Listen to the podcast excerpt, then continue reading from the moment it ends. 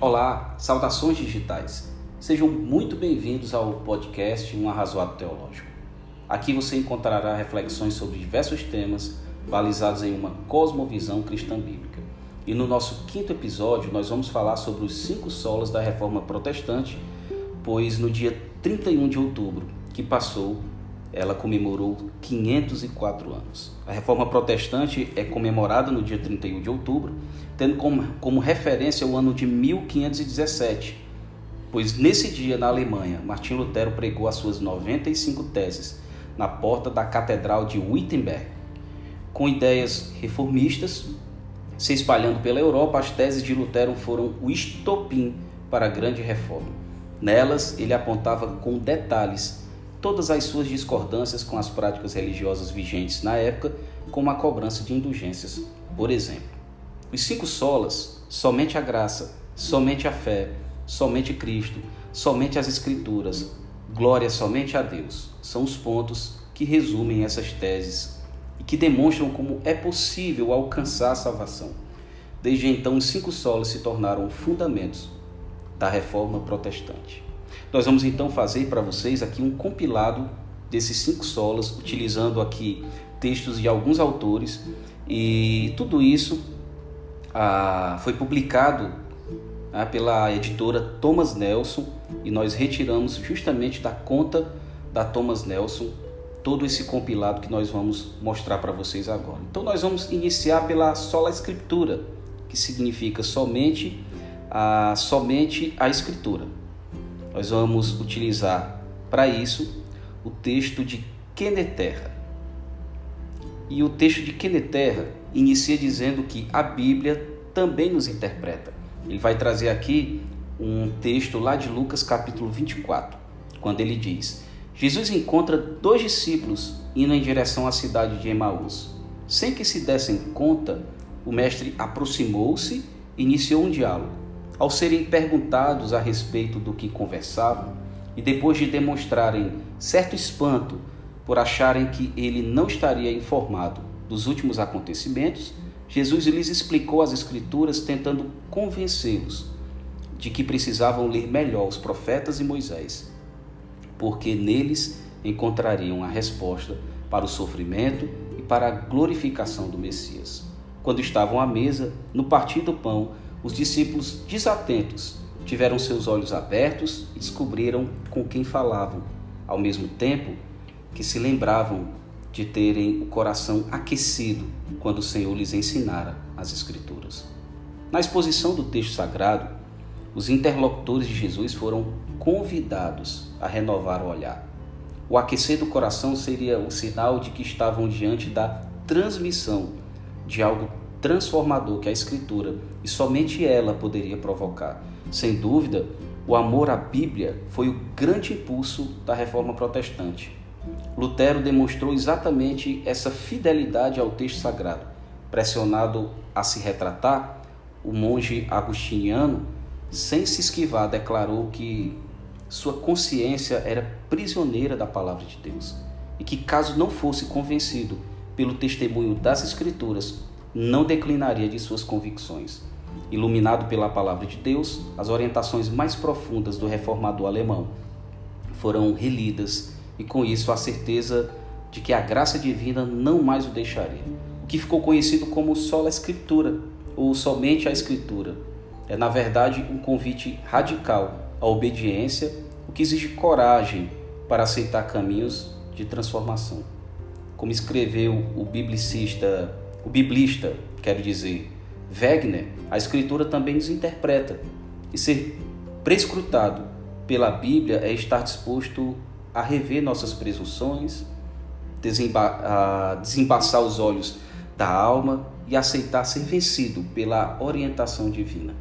Então, meus amigos, na celebração da reforma, somos lembrados de que precisamos ouvir humildemente a palavra viva a palavra viva de Deus que nos aquece o coração a fim de reformularmos caminhos e obedecermos à sua vontade. Então, o de Terra escreve esse texto né, para fazer uma referência ao primeiro sola, que é a sola escritura. Nós vamos agora para sola fide, que é somente a fé. Nós partimos do somente a Escritura para somente a fé e a gente vai entender porque esse sola fide é um dos solas ah, da reforma protestante, dos cinco solas da reforma protestante. Nós poderíamos resumir o sola fide como o justo viverá pela fé. E aqui nós vamos utilizar um texto de Luísa Nazarete, que diz assim: O profeta Abacuque, citado pelo apóstolo Paulo na carta aos Romanos, mal poderia imaginar que suas palavras seriam tão ecoantes na mente de um monge agostiniano milênios depois. O próprio Lutero relatava que noite e dia ponderava, até ver conexão entre a justiça de Deus e a afirmação de que o justo viverá pela fé. Então entendi que a justiça de Deus é a retidão pela qual a graça e a absoluta misericórdia de Deus nos justificam pela fé. Em razão desta descoberta, senti que renascera e entrara pelas portas abertas do paraíso. O reformador conclui que, a partir dessa nova percepção, toda a Escritura passou a ter um novo significado. Esta passagem de Paulo tornou-se para mim o portão para o céu. Que gloriosa e celestial descoberta ah, esta de que, pela fé, na obra completa de Cristo, recebemos a graça de sermos justificados. Através da fé recebemos a justificação de Deus que só Jesus conseguiu cumprir. A fé em Jesus é mesmo um portão para o céu. Mas fé não é apenas acreditar em uma doutrina correta. Fé é sinônimo de fidelidade. Ter fé é confiar a ponto de agir de acordo com o que se confia. Portanto, a evidência da nossa fé é a nossa resposta de lealdade e fidelidade ao nosso Rei e Senhor. Que aprendamos com nossos irmãos de fé o verdadeiro significado dessa palavra tão libertadora: fidelidade. O justo viverá pela fé. Esse é o princípio do sola fide, do somente a fé. E nós caminhamos agora para o sola gratia, ou seja, somente a graça. Aqui nós vamos utilizar um texto de Paulo Won, quando ele diz assim: A reforma protestante nos legou, a partir de Lutero, a recuperação de uma verdade essencial do cristianismo, que a distingue das demais religiões. Tudo depende da iniciativa graciosa de Deus. A salvação que nós temos, que temos por meio de Cristo Jesus não depende de nosso esforço próprio, das nossas obras e nem do nosso mérito a graça é uma manifestação do eterno amor divino, sabendo que nós não teríamos como alcançar a justiça de Deus. O próprio Criador e Pai satisfaz sua justiça em Cristo, para que por meio disso nós, que cremos, pudéssemos desfrutar da vida nova e eterna, sem ter que pagar o preço impagável, porém necessário. A graça não implica a ausência de um preço, mas que tal preço foi pago pelo próprio Deus em nosso lugar. O apóstolo Paulo diz em Efésios capítulo 2, verso 8: Porque pela graça vocês são salvos, mediante a fé. E isto, isto não vem de vós, é dom de Deus, não de obras, para que ninguém se glorie. Essa é a graça que nos alcançou no meio de nossa rendição aos pés de Jesus. Entretanto, a partir do momento que somos alcançados por essa graça imensurável, passamos a ter a obrigação de corresponder à graça salvadora, fazendo o quê? Vivendo em obediência e total lealdade a Cristo. O lema sola gratia nos remete à dupla realidade de que, em primeiro lugar, tudo nos foi concedido graciosamente por Deus em Cristo. Mas a partir do momento em que, em que reconhecemos e cremos nessa graça, passamos a ter uma dívida graciosa. O preço da obediência não foi cobrado a priori, mas Deus espera nossa resposta fiel a posteriori. E sabe o que mais impressiona nessa graça? Deus não nos deixou só na tarefa de corresponder ao ato gracioso de Cristo. Ele nos concedeu também, pela graça, a, a presença do Espírito Santo, que nos ensina a ser, todos os dias, cada vez mais parecidos com Jesus. Deus nos salva pela graça e nos mantém fiel a Jesus todos os dias pela graça. A graça na vida do crente não é pontual, mas sim plena em todos os momentos de sua existência. E aí, Paulo On finaliza dizendo: tudo, tudo é graça. Então nós passamos pela pelo sola escritura, pelo sola fide, pelo sola gratia, e nós vamos para o penúltimo sola, que é sola Christ, solos Christus. Na verdade aqui é solos, porque essa palavra é uma palavra em latim, mas ela significa somente Cristo. E aqui eu vou trazer um texto de Vanessa Belmonte, quando ela diz: Solos Cristos, a fé centrada em Cristo. E aí ela inicia: Na época da igreja medieval, espalhou-se a compreensão de que a obra de Cristo não era suficiente para a salvação. Era, era necessário algo a mais. Por isso, outro aspecto defendido pelos reformadores foi o solos Cristos. Foi elaborada uma declaração de fé com uma afirmação e uma negação. Reafirmamos que nossa salvação é realizada unicamente pela obra mediatória do Cristo histórico. Sua vida sem pecado e sua expiação por si só são suficientes para nossa justificação e reconciliação com o Pai. Negamos que o Evangelho esteja sempre ah, sendo pregado se a obra substitutiva de Cristo não estiver sendo declarada e a fé em Cristo e sua obra não estiver sendo invocada. Hoje, tantos anos depois, também corremos o risco de misturar Cristo a algo a mais, de confundir nossa participação na formação espiritual com mérito próprio e de colocarmos fardos pesados sobre nossos irmãos que estão buscando a Cristo. Romanos 11:36 diz assim: Pois todas as coisas vêm dele, existem por meio dele e são para ele. A ele seja toda a glória para sempre. Jesus Cristo é o centro da nossa fé.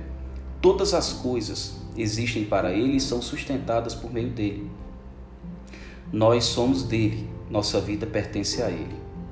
Olha o que diz Gálatas 2, verso 20. Fui crucificado com Cristo, assim já não sou eu quem vive, mas Cristo vive em mim. Cristo é suficiente para nossa justificação e reconciliação com o Pai. Sua obra, vida, morte e ressurreição são suficientes para cumprir a vontade perfeita do Pai, que nos adotou como filhos por meio de Jesus Cristo, conforme o bom propósito de Sua vontade. Deus assim fez para o louvor de Sua graça gloriosa, que Ele derramou sobre nós em Seu Filho amado. Ele é tão rico em graça que comprou nossa liberdade com o sangue de seu Filho e perdoou nossos pecados, como diz Efésios, capítulo 1, do verso 5 ao 7. Cristo dá sentido a toda a realidade e é suficiente para redimi-la. Ele é a razão de acordarmos todos os dias e é por causa dele e por meio dele que vivemos cada dia ordinário. Vocês sabem disso? É preciso, porém, que continuem a crer nessa verdade e nela permaneçam firmes. Colossenses capítulo 1, verso 23. Vamos, portanto, e assim conclui a, conclui a autora Vanessa Belmonte, nos lembrar dessa verdade, ser diligentes em vivê-la e ensiná-la para os demais que encontrarmos no caminho. E Vanessa Belmonte é, resume, como nós falamos no início, Sola Cristo como fé centrada em Cristo. E agora nós caminhamos para o último sola, que é e deu glória, ou seja, a glória somente a Deus. É isso que significa a, essa palavra escrita em latim. É, e aí nós vamos utilizar um pequeno texto de Rodrigo Bibo, quando ele diz: Encontrando Deus na rotina. E aí ele inicia assim: Reconhecer que toda a glória pertence a Deus é sem dúvida um legado incrível dos reformadores, que ecoavam a teologia paulina escrita em 1 Coríntios capítulo 1, verso 28 a 31. Nossa salvação não depende de nossos méritos e todo o caminho para o Pai se resume no estar em Jesus. Nele contemplamos o coração paterno de Deus. Mas reconhecer que toda glória pertence a Deus tem implicações práticas para o nosso dia a dia Saber que sou salvo por Jesus muda toda a minha forma de viver e ver o mundo. Ainda que não nos esforcemos para ser salvos, visto que somos justificados por meio de graça e fé. Devemos nos esforçar para ser sal e luz, afinal somos salvos somente pela fé, mas ela não pertence só. Deus preparou de antemão boas obras para que andássemos nelas, como diz Efésios capítulo 2, verso 10. E devemos trabalhar nossa salvação com temor e tremor, como diz Filipenses capítulo 2, verso 12 e 13. Isto é viver como um salvo e para a glória de Deus. Viver para a glória de Deus é servir ao mundo como Cristo fez. A cruz de Cristo nos livra da necessidade de realizar boas obras para nossa própria salvação. Ela nos impulsiona a fazer o bem por amor ao próximo. 1 João capítulo 3, verso 16. Como disse Michael Harris, em vez de fazer o bem para Deus, temos de Deus esse bem. Mas esse bem que vem de Deus deverá fluir para os outros. E onde encontramos esse outro? Na rotina. É assim que Bíblia diz. O cristão é aquele que sabe que todos os dias, de segunda a segunda, vive diante de Deus. Vive esse diante de Deus, esse corandel, corandel em casa. Ele vive o corandel no culto, no trabalho, na pizzaria com os amigos, enfim. É na vida diária que encontramos aqueles que devemos amar e assim manifestar uma vida para a glória de Deus. E com esse texto de Rodrigo Bibo nós finalizamos o só deu glória, ou seja, glórias, glória somente a Deus. E esses foram os cinco pontos da reforma protestante que compilados, sistematizados, refletem, refletem o protesto feito e realizado de forma que nós temos hoje esse, esse fato histórico que modificou e mudou né, a forma de, de olhar a doutrina. Né? E quando nós falamos sobre a reforma protestante, nós não estamos aqui é, validando a sua teologia. Nós estamos trazendo à tona algo que faz com que a igreja esteja em constante reforma, ou seja, trazer sempre à tona as escrituras. A escritura é o norte, a escritura é o centro para que nós possamos ver realmente ter o olhar correto sobre a nossa prática de fé. Então, o grande legado da reforma protestante, por isso que nós trouxemos os cinco solos que sistematiza todo esse protesto é, das 95 teses a, apresentadas por Lutero, é que nós precisamos sempre retornar às Escrituras para que a gente não distorça a verdade de Deus. Então, espero que vocês tenham gostado desse nosso. Uh, desse nosso momento, desse nosso episódio, e ele foi em comemoração aos 500, 504 anos da Reforma Protestante. Foi um momento histórico muito importante e que mudou a teologia até hoje e também a vida da igreja. Assim eu me despeço de vocês e até um próximo episódio, se Deus quiser.